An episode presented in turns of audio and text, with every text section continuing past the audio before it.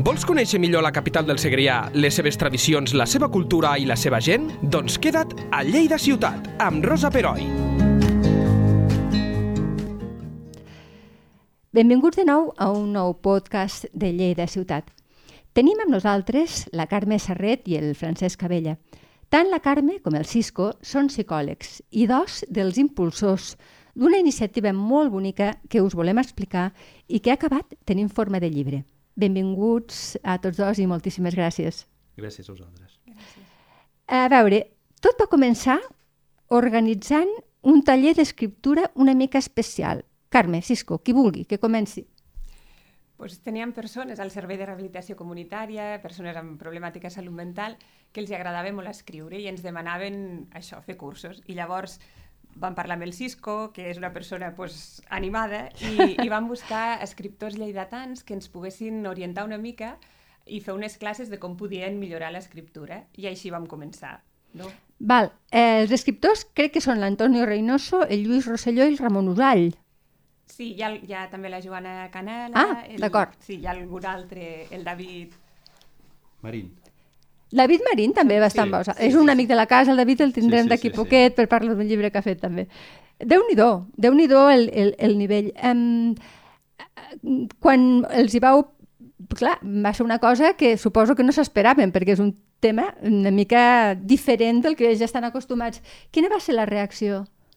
Bé, de fet, el mateix projecte va encantar moltíssima gent, tant els professors convidats, que cap d'ells va dir que no, uh -huh. com uh, quan buscàvem llocs per fer els tallers, perquè la idea bàsica era normalitzar una situació que per si sol ja és molt complexa, com sí. és el trastorn mental. No? Cert. De fet, participar en la redacció completa, des de l'aprenentatge en tècniques d'escriptura, com amb l'edició del llibre, i jo penso que la part més bonica és la que ens falta ara, que és quan els usuaris tindran el llibre a la mà, la gent els felicitarà i molt possiblement els demanarà que els hi signin. Per tant, aquest efecte reforçant clar, serà important. Clar, clar, clar. I dins d'aquest procés normalitzador, no només els professors estaven encantats de, de participar, sinó que les sessions, les classes, les, les fèiem en llocs normalitzats, a una editorial, a una llibreria, a la biblioteca pública, etc. Per tant, tant els, els professors com els encarregats responsables d'aquests espais van estar més que encantats amb aquesta pionera, única i original experiència que després veurem si té continuïtat, perquè, perquè és pionera, però vés a saber, eh, fa tota la pinta de que sí. Eh, L'altre dia, comentant aquesta entrevista, eh, tu sis com vas dir, ja tocava, perquè és que hem estat com a quatre anys. Sí. Hi havia la pandèmia per mig, entenc, no? Va començar al meitat de la pandèmia o no? Va començar a començar abans de fer-se, però bueno, va continuar. Com va anar? Va anar abans, era abans de la pandèmia. Clar. Però bueno, a vegades les coses pues, van més lentes del, del que volíem, no? Però sí que l'experiència va ser això, no? Abans de, abans de la pandèmia i després, pues, amb, amb tota la pandèmia ho vam haver de parar, però bueno, sempre amb la il·lusió de tenir-ho a llibert si ho podíem publicar, no? I ara la veritat és que finalment, bueno, pues, finalment arriba, no? El, sí, va el ser lent, aviam, primer perquè organitzar i dinamitzar i posar a l'agenda tants professors als fer els tallers era complicat. Clar. Després és buscar els espais després eh, fer-ho i un temps per deixar els usuaris i usuàries que fessin l'escrit això va portar molt temps. Claro, perquè és mig, procés creatiu, està claríssim. Clar, i entremig la pandèmia. I a l'acabar la pandèmia, qui ens ho ha dit, això? Hi havia opcions de fer-ho a nivell individual, pagant les despeses, i finalment Diputació de Lleida ens va fer una oferta molt generosa d'editar de, el llibre. No? De fet, aquest llibre ha sortit ara. Crec que divendres vam sí, aconseguir, sí, és, encara està calentet. Està calentet, està calentet. per tant, és un, un final feliç en el sentit de que per fi, després de quasi cinc anys, jo ens mirava la carta del Déu doctor Serrano que ha fet la presentació i és ben bé quasi cinc anys, o potser una mica més. I esperem que acabi bé i que sigui origen d'altres semblants experiències, jo diria normalitzadores. Ho hem fet amb la literatura, podem fer-ho amb altres aspectes també. Exacte, perquè ara parlaves del doctor Serrano. Ell, el Sebastià Serrano, és un, és un catedràtic de lingüística i semiòtica superconegut, a més a més, una persona molt mediàtica, molt maco, a més a més, de tracte, i tu, que ets amic seu, i li vas proposar. Eh, tu sí és que no talles, eh? Bueno, tu dius, bueno, tinc que Sebastià. que jo no era amic seu. Ah, no ho eres? I d'alguna manera em va semblar, o ens va semblar, que una introducció d'una eminència com Clar, aquesta, més clar. lleidatà, no? És d'aquí, sí. de Bellvis en, seria doncs, magnífic. Llavors, el fet va ser telefonar-lo, explicar-li, va quedar enamoradíssim, encantadíssim de l'experiència i això sí, va permetre que els contactes fossin i són freqüents. No? Molt I bé. No era amic, era un desconegut, jo el coneixia pels medis, però ara tinc la sort de, de tindre certa relació amb ell. Per tant, com a la pel·lícula, no? És el naixement d'una bonica amistat. No? Esperem, esperem. Esperem que sí. Eh, jo, a mi he de dir que, que, que el pròleg és, mm, té, està bé llegir primer el pròleg perquè ell ho fa tan bonic, ho escriu tan bonic, però a la vegada tan realista que saps perfectament què et trobaràs. I hi ha una cosa que m'ha que m'ha cridat molt l'atenció, perquè ell diu, eh, clar, eh, les persones que estan, estan aquí mm, explicant o mm, dibuixant allò que senten mm, són persones igual d'intel·ligents que nosaltres o més. L'únic que li passa és que estan patint una malaltia, però això no vol dir que no siguin capaços, o potser són més capaços, i és una cosa que em va cridar l'atenció perquè el patiment fa que la sensibilitat la tinguis molt a la flor de pell, i potser una mica sí que es nota en algun d'aquests escrits. Com ho veieu? Perquè quan vosaltres els vau llegir, què, què vau pensar? Bueno, una mica, al final, no tant les il·lustracions com els escrits, són Ja- espais... Perdona, hi ha relats breus i poemes entre els escrits, eh? Sí, sí, sí. Sí, perquè una mica també el gènere, no? triàvem cadascú el que se sentia més còmode. Hi havia gent que ja els agradava escriure poesia, gent que preferien els relats, i una mica vam deixar que cadascú lliurement fes el que necessités, no? I sí que aquesta part de patiment, que moltes vegades la malaltia mental i sobretot la societat que vivim avui sí. l'escolte poc, no? no estem massa avesats a escoltar el patiment i, i a tolerar-lo, doncs, també dones aquest espai a que ho puguin treure, perquè realment és molt terapèutic el poder expressar el que sents, no? El, moltes vegades només quan quedem amb un amic per explicar un problema tant, que tenim, sembla que ja se'n solventa la meitat del problema. No? Cert, doncs, en cert. persones on el patiment és greu, perquè estem parlant doncs, de depressions, de trastorns bipolars, d'esquizofrènies, no? estem parlant de realment malalties que generen molt patiment, aquest espai de poder compartir i de donar veu a persones que normalment són silenciades, doncs ha sigut una experiència molt bonica. I pensem que aquesta part de, de la emoció, quan ho llegeixes, passa les pàgines i arriba, no? D'alguna manera... Sí, estic totalment toca, no? d'acord, és veritat. Eh, en parlarem, eh, de, de com s'agrupen, com està estructurat el llibre per a que el lector s'orienti una mica, però tornant al tema del Sebastià Serrano, diu, una, diu tot el que diu és interessant, però una de les coses que també em va agradar molt és que mm, eh, abans eh, ens pensàvem que bueno, que la teràpia amb aquest tipus de trastorns, és que em costa molt dir trastorns, a vegades és que un està malalt, però després pot estar sa, és a dir, com a tot, no? Ara tinc, tinc una hepatitis i demà està sana, doncs en el mateix cas. Eh, es, es podia mm, canalitzar molt a través de la música, parla ell molt de la música, però clar, l'escriptura eh, és com a molt nou, com a molt pioner, no? El, el que tu dius, Cisco. I quan al final del llibre, tu també, Cisco, deixem que t'ho digui, perquè és que també fas un escrit molt bonic, parles, tens un... Espero que em poso les ulleres, si no, no veig el que volia... És que t'ho vull dir de manera literal, però en parles sobretot de una aventura amb finalitat guaridora.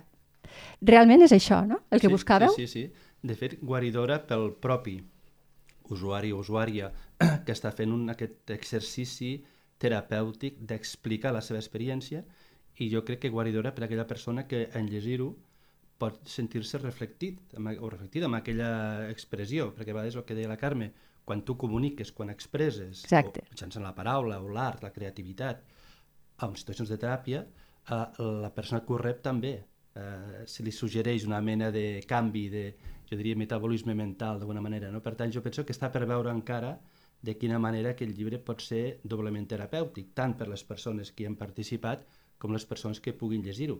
També ens plantejàvem que, a part de terapèutic, fos docent. Clar. I, I quan parlarem després de l'estructura, veuràs que hi ha eh, aportacions de professionals en salut mental Sí. que expliquen les peculiaritats d'aquell quadre concret en què els usuaris es manifesten, no? Perquè aquells professionals de la salut mental o de la salut en general que vulguin conèixer millor com és per dintre, com pensa, com reflexiona i com s'expressa una persona amb aquella, aquell trastorn concret, aquella patologia concreta, veure les característiques tècniques i d'alguna manera. No? Per tant, pensem que a part de terapèutic pot ser docent. Clar, mm, és el que comentàvem ara, perquè el llibre eh, ha agrupat els escrits i no sé si els dibuixos van agrupats així o no ho sé, però segur que els escrits i els que són relats breus i poemes eh, ho han fet eh, amb, segons el tipus de trastorn, és a dir, hi ha eh, escrits de persones que pateixen trastorns bipolar, esquizofrènia o trastorn límit de la personalitat, entre d'altres. I després, el volum, el que tu comentes, inclou textos de professionals pel que el lector entengui què són aquests trastorns, perquè clar, jo, per exemple, que no sóc d'aquest àmbit, quan llegeixo el que el metge o, o, la, o el psicòleg en qüestió m'explica, puc entendre millor què està patint aquesta persona de la qual acabo de llegir un text creatiu. No? Uh -huh. De fet, fins i tot quan amb la, en el moment de l'edició del llibre, quan es fan les galerades, hi havia expressions que caldria haver-les corregit segurament i vam, pre, vam preferir no fer-ho perquè d'alguna yeah. manera es conservaven les característiques i les peculiaritats de cada persona. Clar, clar, clar. Eh, eh, clar, quan, quan jo, jo llegia els, els textos, n'hi havia alguns, i us ho he de confessar, i supo, estic segura eh, que el lector li passarà el mateix, no tots, perquè no a tots, perquè cadascú és com és, no? però amb alguns empatitzes molt. I això vol dir que no estem tan lluny. És a dir, jo no sóc una persona sana que estic... Escri... Eh, almenys això ho he viscut jo, eh, perdoneu-me, però jo no sóc una persona sana que estic eh, llegint un escrit d'una persona malalta. Jo sóc una persona que en un moment donat ara puc estar bueno, més o menys centrada, parlant, eh, per, perdoneu-me la ironia, no? que, que, eh, que, estic, que estic llegint una persona que, que en aquell moment està patint pues, una cosa, però que jo puc perfectament entendre-la, perquè en algun moment jo algo així he sentit. O sigui, que no sé si estareu d'acord amb mi en que la ratlla entre estar sa del tot i estar malalt no és tan, no és tan clara. De fet, moltes vegades parlem que és una línia molt fina i discontínua, és a dir, que tots Exacte. podem passar no, d'una banda a l'altra en qualsevol moment. Sí. I al final és això, compartir experiències de patiment. Jo també voldria no, destacar la generositat d'aquestes persones, no? de compartir sí. algo tan íntim, sí, que d'alguna sí. manera és com obrir el cor no? i dir, mira, deixem-ho sortir tot, que moltes vegades ens costa a nosaltres parlar Ostres, de com estem i de què vivim i com ens sentim per dintre, no? I moltes vegades anem amb la corassa de, mira, anem tirant i tot va bé. Llavors també explicar experiències tan profundes i de patiment que d'alguna manera els despulla una mica davant del món, penso que és un fet molt, molt generós no? que, que l'hem de destacar. Molt generós i molt valent, eh? Sí. perquè mm, ells diuen, sí, estic patint això, i però llavors eh, et parlen de la gent que s'estimen, eh, el, no em vull, no em vull posar cursi, però el tema de l'amor, no? de l'amor que senten cap a la gent del seu entorn, una mica també és guaridor, el que tu comentaves, Cisco. Vull dir, sí, sí, sí. estimar a la gent que del teu entorn sí, una mica ajuda. la paraula que deia la Carme, i aquí les, aflora molta generositat, d'alguna sí. manera. I una cosa que probablement no tenies prevista preguntar, però jo sí tinc ara m'agrades, ara m'agrades. És que tot això ha sigut possible gràcies a una coordinació del servei eh, molt generosa, molt implicada, i que aquestes persones han estat capaces de fer la feina que se'ls ha demanat eh, perquè han tingut uns terapeutes i unes persones de l'equip que els han estimulat i, és a dir, les coses passen si el context és adequat. Clar. Això probablement en un altre context, en un altre servei, en un altre àmbit, eh, jo què sé, probablement no hauria sigut possible. I això ha passat realment eh, dins un equip terapèutic amb ganes de fer coses. En el moment que se'ls va plantejar fer-ho, és més, l'origen de tot això és una pacient a la que al final del llibre se li fa un recordatori... L'Anna Graells. Que sí. l'Anna va ser una mica l'ànima impulsora d'aquesta història, amb les seves uh, visites, amb els seus contactes terapèutics, ella anava llançant petites uh, informacions, petits darts, ah, sí? de, de, perquè ella escrivia, escrivia molt bé, de fet. Molt bé. Uh, jo crec que les sessions terapèutiques amb l'Anna, més que sessions terapèutiques, eren jornades de mútua teràpia, teràpia perquè eren molt reflexives, no? Una llàstima que ella no ho hagués pogut veure, perquè ella va morir uh, temps després, no? Sí, Però no, dir... no ha pogut veure acabat, no ha pogut veure. llàstimament. De, eh, de totes maneres, li, li fer un recordatori in memòria sí, a Anna Graells, ja, deixem-ho clar, això. Sí, i compartir també que, de fet, eh, amb l'Anna, i això ho comparteixo perquè sé que ella em deixava compartir-ho, eh, quan va estar ingressada a la unitat d'aguts, no, la primera vegada que un se troba, pues això, de cop tancat, entre cometes, sí. tancat amb una planta psiquiàtrica, ella per sobreviure no, amb aquell malestar va començar a escriure relats mentre estava ingressada i d'aquí va sortir una mica la idea no? de com l'havia ajudat amb ella en aquell moment tan fosc a posar una mica de llum no? el, el poder relatar què és el que li estava passant i de fet són uns escrits preciosos que aquests sí que no els podem publicar però vaig tenir la sort de, de que els poguéssim compartir i una mica d'aquí va sortir no? a partir d'allí ella sí que sempre ens anava insistint en, en fer aquestes experiències per, per la funció terapèutica i sanadora Clar, que havia tingut amb ella. Perquè no? ella ho va, ho, ho va veure viure i va dir, escolta'm, això pot ajudar. Si m'ha ajudat a mi, segurament ajudarà més gent. Que bonic. Um, hi ha també uns escrits al final d'alguns dels professors que també incideixen en aquesta idea. És a dir, sí, eh, és guaridor per, la, per les persones que van escriure els escrits, però per mi ho ha sigut també. O sigui, finalment és com un feedback mm -hmm. molt igual, no? Bé, això ens ha de fer reflexionar que en el fons eh, tots eh, necessitem de tothom, estiguem com estiguem. Una, I sobretot en, en temes de salut mental, que és un intangible, vull dir que costa una mica de quantificar. Un pot tenir, jo què sé, no? un atac d'apendicitis, però temes de trastorns d'aquest tipus i tal, vosaltres ho sabeu més que ningú però ha de ser molt, bueno, eh, la interacció personal mm -hmm. i, i, i que els que profes un... ho diguin. Sí, sí. Jo que vaig assistir a totes les sessions, eh, vam assistir tots, no? A les sessions docents dels professors. Ah, vale, més, com a alumne, tu també. Tant, clar, sí, sí. Home, clar, i en aquests moments ara no me'n recordo, però probablement quan el professor responsable, el David, parlava de com una novel·la negra... Clar, perquè ell, ell n'ha fet molta, clar. Ostres, dius, és que tinc ganes de fer-ho, no? Clar. Però jo ens ho mirava, jo almenys des de darrere, o sigui, estic segur que en un moment, passat el primer quart d'hora, el professor o la professora no sabia quin tipus de públic tenia al davant les Clar. preguntes eren adequades, precises, al respecte amb el silenci, uh, intervencions totalment, jo diria, molt professionals. És a dir, estic segur que els primers quarts d'hora el professor devia pensar, bueno, què em trobaré aquí? Exacte. Per la falta d'informació i per la novetat del tema, però després era una sessió com si fossin en un club d'escriptura, de, en sí. un club de, de literatura, en un club de recerca. No?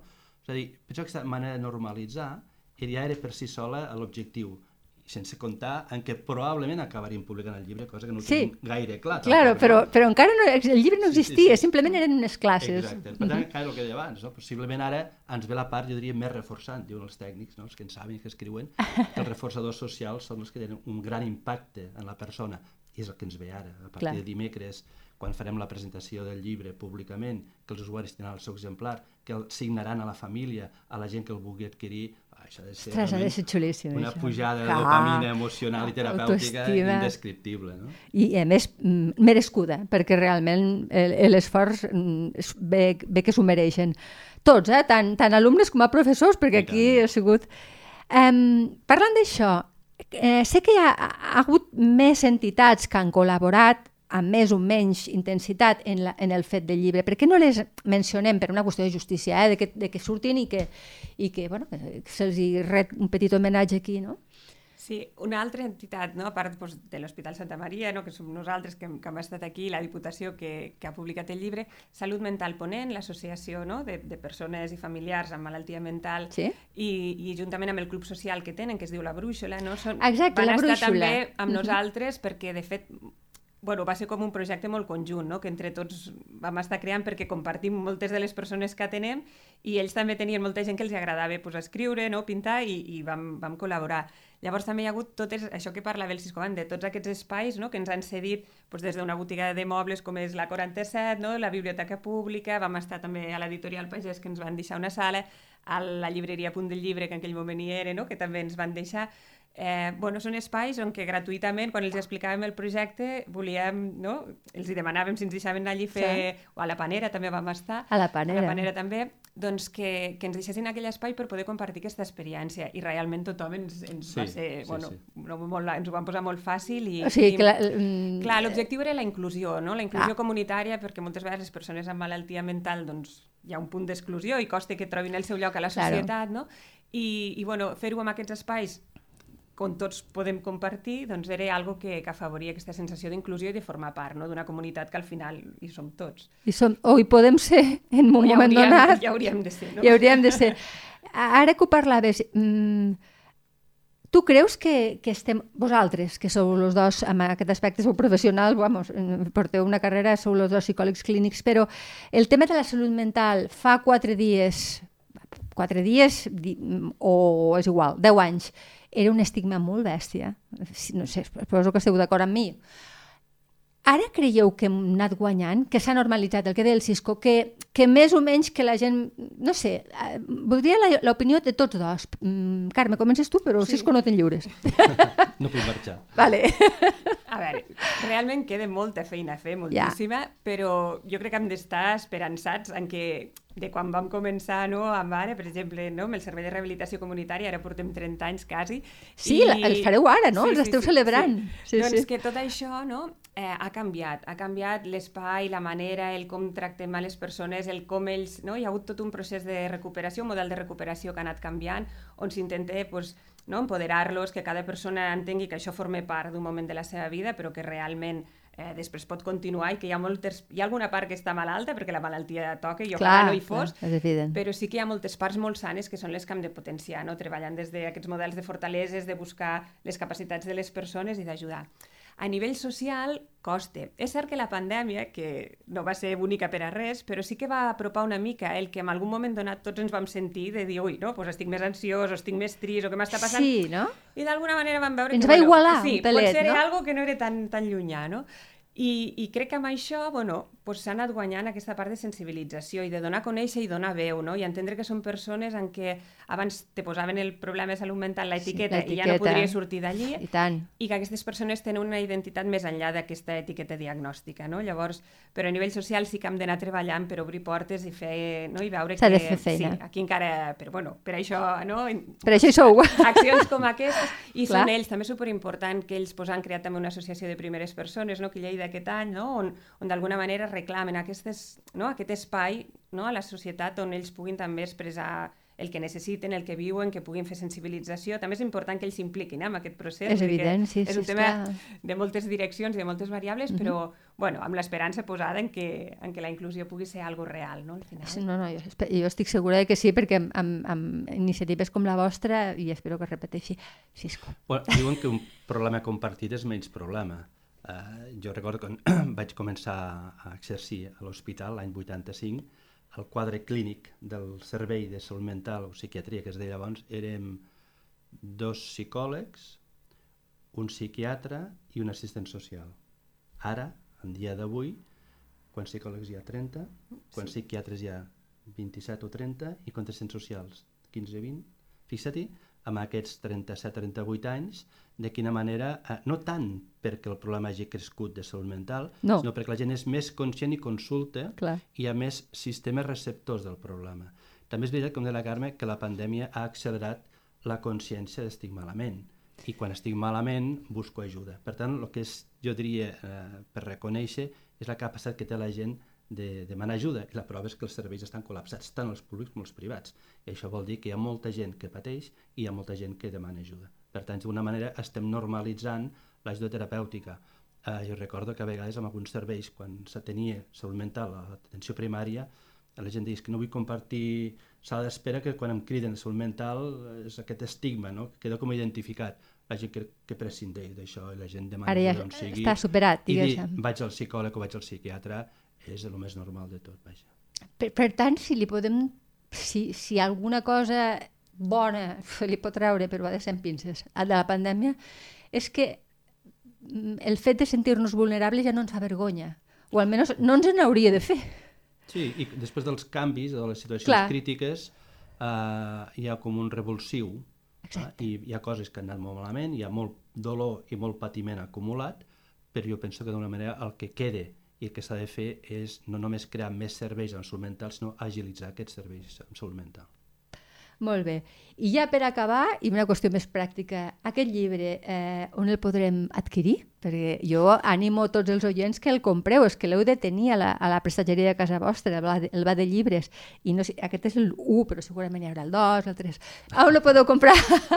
pues no no n'hem parlat, però bueno, Bueno, suposo que... Sí, de la moment... distribució normal a les llibreries bueno, de Lleida? de moment a les llibreries encara no hi som. Eh, de moment el tenen a Salut Mental Ponent, que són ells els encarregats una mica de, de fer la venda de- d'aquest llibre. Val. I... Que és al carrer Henri Durà, Dunan, sí, en, eh? Sí, a la primera planta. Molt bé. Però suposo que habitualment ja s'informarà, Sí. no? Sí, segur, segur, perquè m'imagino que tindrà eh, la distribució normal, Sí. no? I, I penso que, com dèiem abans, aquesta vessant docent Clar. a les facultats, especialment les que tenim aquí a Lleida, tant de psicologia com els estudis de els MIRS amb, amb psiquiatria, treball social, etc, l'han de disposar les facultats. Eh? Penso que les facultats s'ha de fer una bona distribució. Molt bé. Doncs eh, moltes gràcies per vindre a explicar-nos aquest bat de lletres que tot just comença ara a, a, a fer camí i sobretot l'enhorabona eh, a l'Anna Graells un record des d'aquí i l'enhorabona a vosaltres i a totes les persones que s'han involucrat per fer una, una iniciativa tan, tan bonica. No sé si teniu alguna cosa més a afegir, però que vagi molt bé la presentació i per qualsevol cosa aquí ens teniu. Molt bé, moltes, Moltes gràcies. gràcies. Lleida Ciutat, amb Rosa Peroi, cada dos dijous a lleida24.cat.